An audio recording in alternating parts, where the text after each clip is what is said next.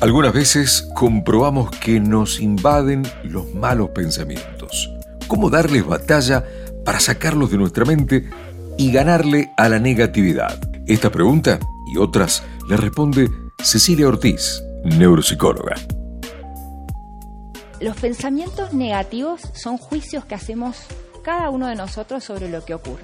Entonces está bueno que separemos lo que ocurre de los juicios que nosotros hacemos. Es decir, no hay una correlación entre lo que pasa y lo que pensamos. Son propios de nosotros. O sea que lo malo puede no ser malo, pero yo lo veo malo. Exactamente, puede no ser tan malo, pero yo lo puedo ver mucho peor. ¿Qué es lo característico de los pensamientos negativos? Primero, que son catastróficos. ¿ah? Esto es terrible, es lo peor que pueda llegar a pasar no sé qué voy, no sé qué va a pasar, ¿no? Esto de que nos ponemos en la escena del drama.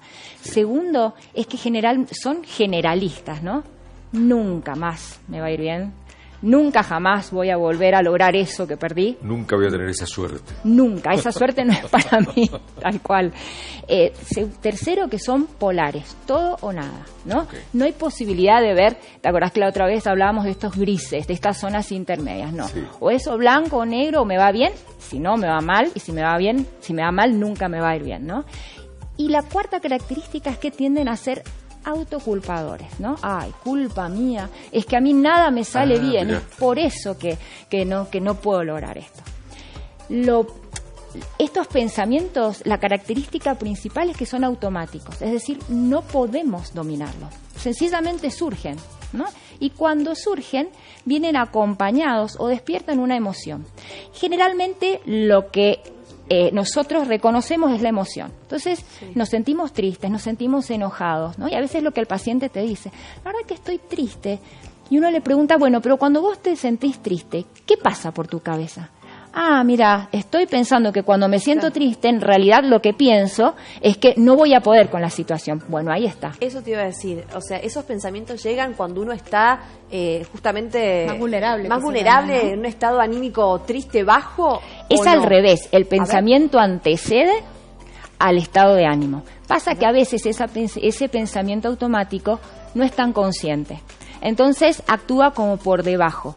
Yo siento la emoción, que es la señal de alarma, y entonces puedo reconocer al pensamiento. Pero depende de cómo yo perciba las situaciones, cómo yo me voy a sentir y luego cómo voy a actuar. ¿Mm? Es acumulativo porque entramos como en un estado de rumiación, ¿viste? De estar todo el tiempo pensando. Es acumulativo, se me hace como una costumbre, un hábito y ya no me doy una forma, te diría que son los lentes que yo me coloco para percibir la, realidad. Y depende de las creencias. Las creencias son este, justamente ideas muy arraigadas que vienen de mis experiencias infantiles, de lo que a mí me decían cuando era chico. Entonces, suponete, yo te doy un ejemplo. Cuando vos eras chico, em, en, tu en tu casa la preocupación era tu salud. Cada vez que vos tosías, hay que llevarlo al médico, hay que hacer esto, y cuidado que no tome frío, ¿no? Entonces, el chico empieza a crecer con la idea o la creencia de que soy débil. ¿no? Me tengo que cuidar. Soy diferente de los demás niños porque si me enfermo puede pasar algo terrible. Mi mamá se preocupa con lo cual esta creencia se va arraigando y luego de grande mi idea o mi pensamiento es me tengo que cuidar, uy, si tomo frío me voy a enfermar, ¿no? Entonces, ¿qué pasa? Un día vos te levantaste y empezás con dolor de garganta y a toser y resulta que era el 2020 y había pandemia. Y es terrible, me enfermé, ¿ahora qué va a pasar? Seguramente me van a internar, yo nunca puedo estar bien, mi salud va de mal en peor. ¿Esto qué te genera? Una emoción de ansiedad, de angustia, con lo cual tu conducta cuál es? O te aislas, no querés salir, como pasa con mucha gente, ¿no? O eh, tratas de buscar a alguien que te acompañe, o extremas las, las medidas y salís cual astronauta a la calle. Por eso, primero el pensamiento y después el estado anímico que, que, por lógica decae. A veces el pensamiento no es tan claro. Entonces, lo que ayudamos a los pacientes es, a partir de la emoción, detectar cuáles son los pensamientos que están por detrás y que lo llevan a leer estas situaciones de determinada manera. Pero viste que está pasando mucho, a ver, hablemos real, hablemos real. Se murió tal, se murió tal, le pasó algo a qué, tuvo un accidente, vos decís, está, uh, viste, es como que te va llenando y decís, ¿en qué momento me va a tocar? ¿En qué momento me pasa algo a mí? Digo, esa, esa sensación horrible, esa, esa cuestión, ¿están todos bien? Viste que estamos como todos que, no sé, familia tembló y a cualquier cosa, pero es como, ¿están bien? ¿Están bien? Fíjate que hay contextos, es cierto, y el contexto está porque vivimos inmersos en un contexto y no podemos negarlo. Ahora, depende de la postura de uno. Y yo este, rescato em, la postura de, esta niñita que acabamos de ver. Estamos en el mismo contexto. Es decir, ella sufrió un, trasplante de corazón, una cirugía. Cuatro meses. chiquita. Es decir, cualquier niño, cualquier persona en su situación ella, sin embargo, pudo leer la situación como, bueno, está bien, me pasó, pero a ver, ¿qué puedo hacer yo para ayudar a chicos que quizás estén pasándola mal? Digo, el contexto es el mismo. ¿Qué cambió? Y la lectura de la situación. Es decir, ¿qué recursos tengo yo para de repente iluminar esto desde otro lado? Ahora, sí, sí, estas personas con eh, estos malos pensamientos recurrentes una y otra vez invadiéndoles en la mente, eh, digo, si no atienden el tema, pueden llegar a peor, por ejemplo, caer en una profunda depresión o algo así. Absolut, son absolutamente autolimitantes y a veces autoboicoteantes, ¿no?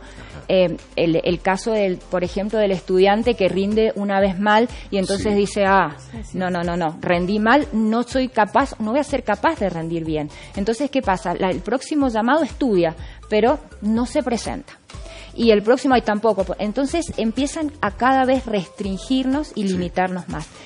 ¿Cuál es la emoción consecuente de esto? Y puede ser una profunda tristeza, ¿no? una depresión o un ataque de pánico en el caso de que sea la salud. Entonces cada vez me aíslo más porque me da miedo salir y que este ataque me, me exponga. Y fíjate que otra de las características de los pensamientos negativos es, por un lado, llevarnos a pensar que podemos leer la mente de los demás, ¿no? Ah, si me mira así, seguramente el profesor está pensando que esa pregunta no la sé, me la va a preguntar. Claro.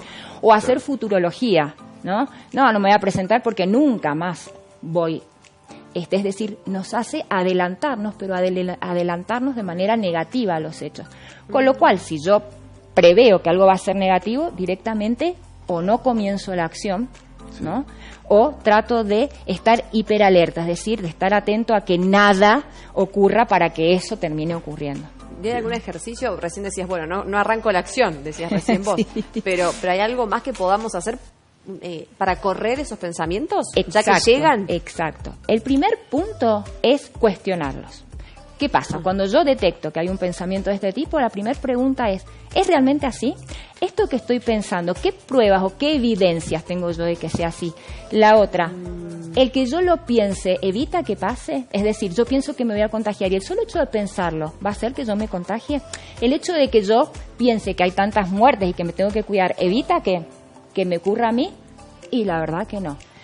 El segundo punto, después de cuestionarlo, ahí ya se va a reducir bastante la ansiedad frente al, pensamiento. El otro es, estoy siendo catastrófico, es decir, me estoy poniendo en la escena del drama porque me estoy preguntando por qué esto a mí, por qué a los demás no y a mí sí.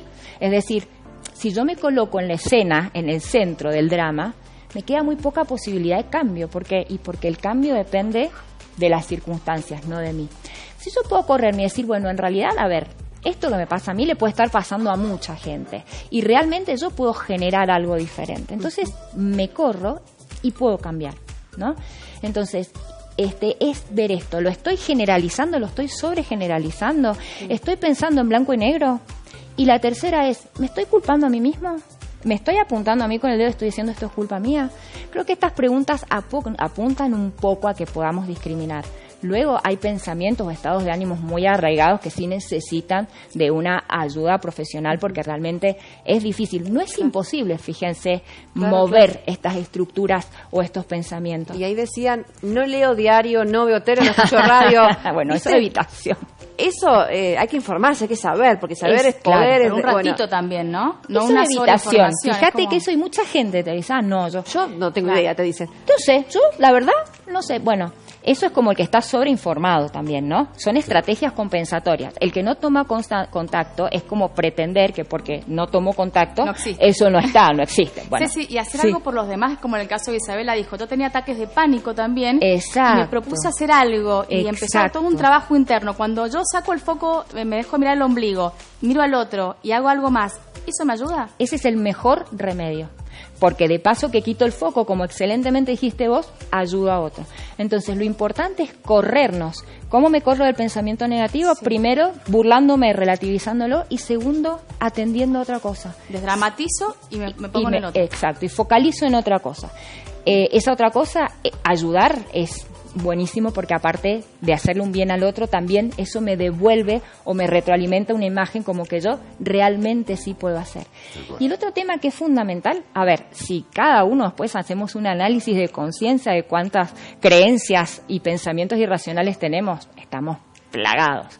Pero sí ver qué cosas les decimos a los demás o qué cosas les decimos a nuestros hijos que puedan estar alimentando esto. Entonces, ojo, ¿no?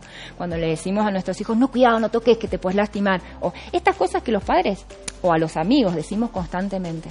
Bueno, controlemos un poquito ahí también. En cualquier momento te entregamos otro podcast de cada día